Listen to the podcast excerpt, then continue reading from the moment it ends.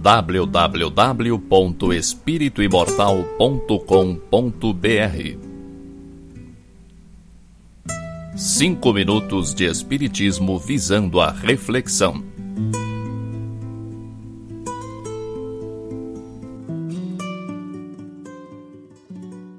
Você conhece o poder do subconsciente? André Luiz nos afirma que o subconsciente é a soma de todas as nossas vidas.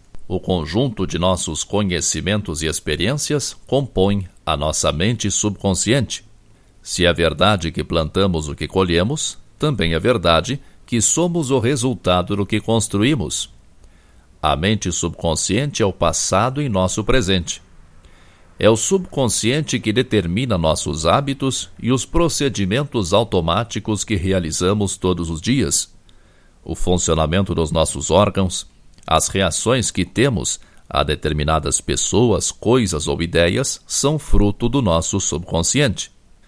Todo pensamento, imaginação ou atitude marcante ou fortemente repetida fica gravada no subconsciente, passa a integrar a realidade do nosso subconsciente. A mente subconsciente não distingue verdade ou mentira, não faz diferença entre imagem real e imaginação, não vê diferença entre o sim e o não. Um exemplo dos mais usados: pense em bicicleta. Bicicleta vermelha. Pensou?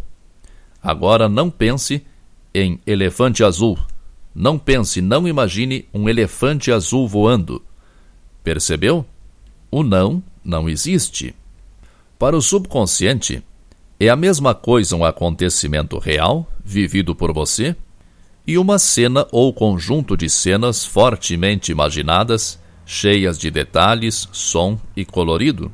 O subconsciente não sabe distinguir o que aconteceu de fato e o que é apenas produto da imaginação. A mente subconsciente guarda os dados desta vida e das reencarnações passadas. Está tudo registrado em algum canto a que você não tem acesso. Esses dados se manifestam através do nosso jeito de ser, do nosso comportamento, nossas manias e fobias, nosso conjunto de crenças e valores. Através da oração, podemos reprogramar o subconsciente. A oração mais eficaz é sempre a oração sentida profundamente.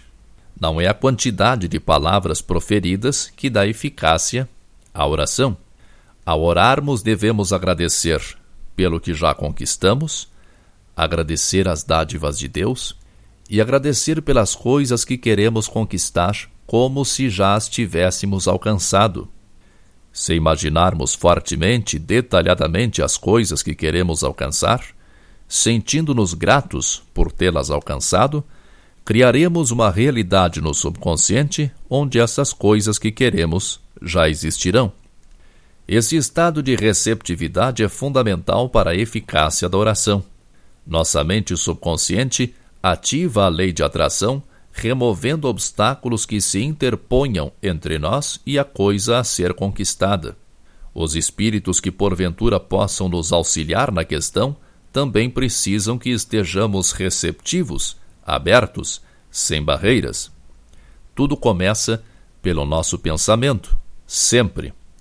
Tudo o que queremos e o que não queremos, antes de se tornar realidade, é pensamento. Nossos pensamentos são os principais elementos formadores do nosso subconsciente. Modificando nosso padrão de pensamentos, estaremos alterando a nossa vida, pois a mente subconsciente reproduz para a realidade os dados com que a abastecemos ininterruptamente. O maior desafio para quem descobre a importância do pensamento em sua vida é justamente controlar os pensamentos, dar novo rumo a eles. Isso não se faz de um momento para o outro. É preciso muita persistência e algum tempo.